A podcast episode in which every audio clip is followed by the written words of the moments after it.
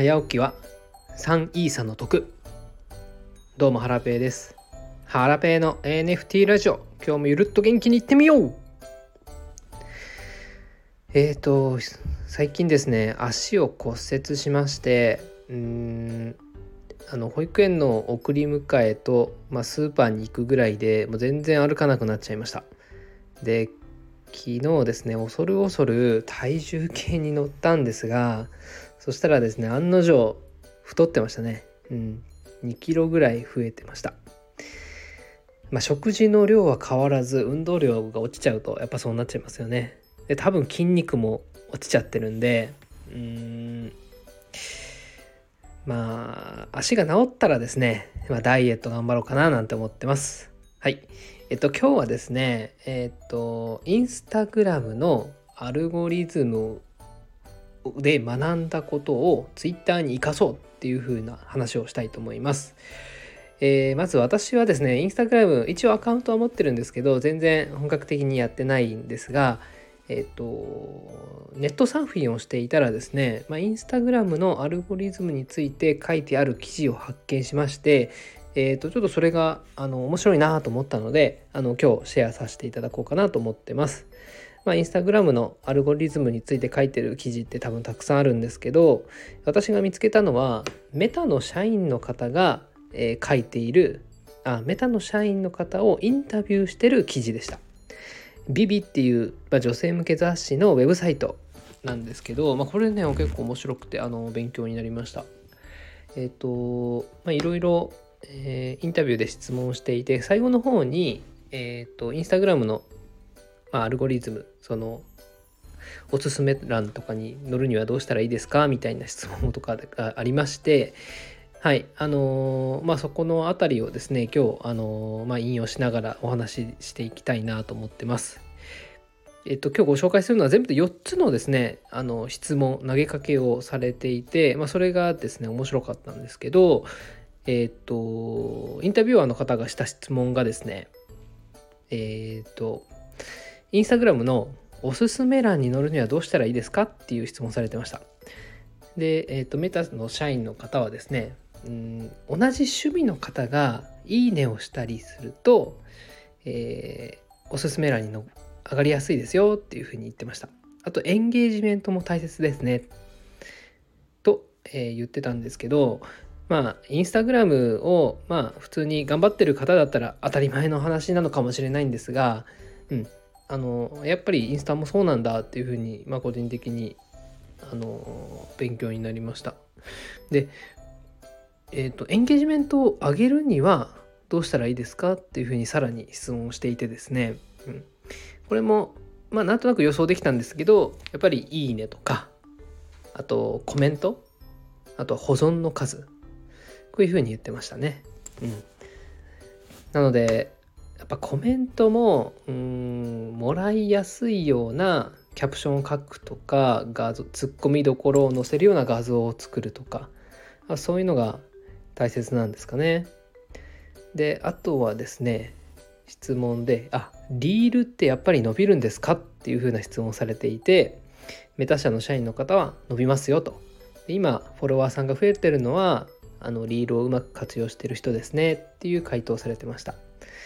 うん、あのやっぱね私もインスタ見てるとうんリールずっと見ちゃいますし気になった方がいるとうんプロフィールとかも見たりしますしね。うん、でそのリールって、えっと、自分がフォローしてない方の動画もガンガン出てくるみたいでやっぱねそれでフォロワーは増えやすいみたいですね。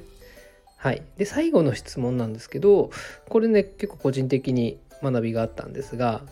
あの他の SNS 例えば TikTok とかで、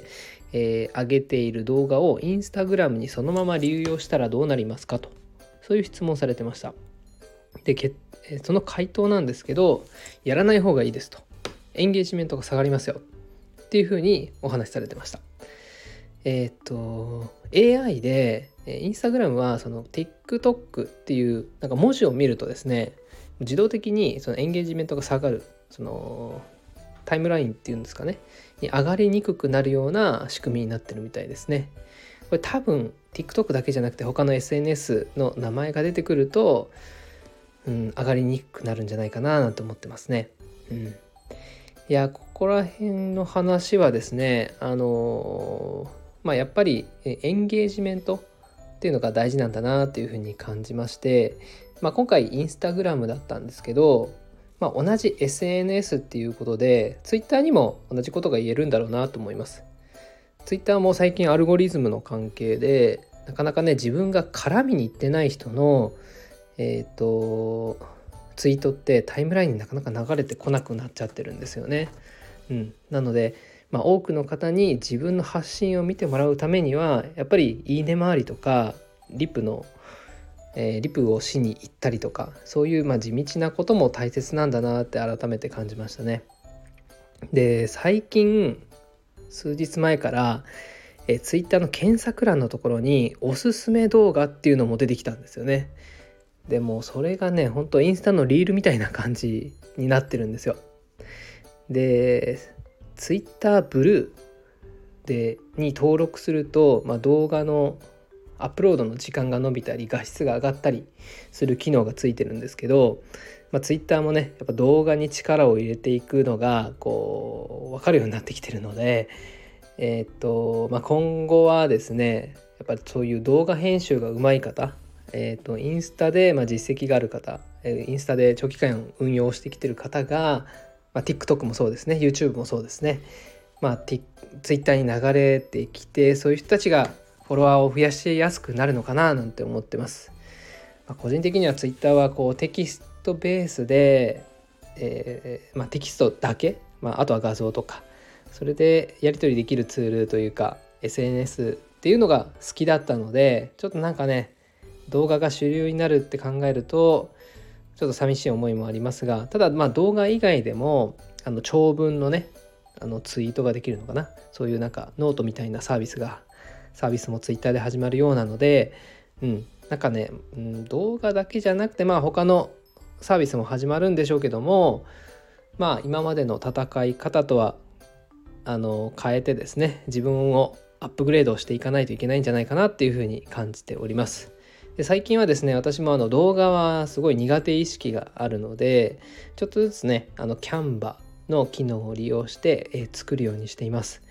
え、今日、えーと、昨日か。昨日はですね、えーと、GM タイムズ毎朝作ってる、えー、ツイートがあるんですけどもそれはあの動画にしてみました。でなんとかですね昨日おすすめ動画には乗ることはできたんですけど、うん、あんまりインプレッションは増えなかったですね。エンゲージメントも低かったです、うん、まだまだ課題は多くある感じなんですが、えー、今後も頑張っていきたいと思います、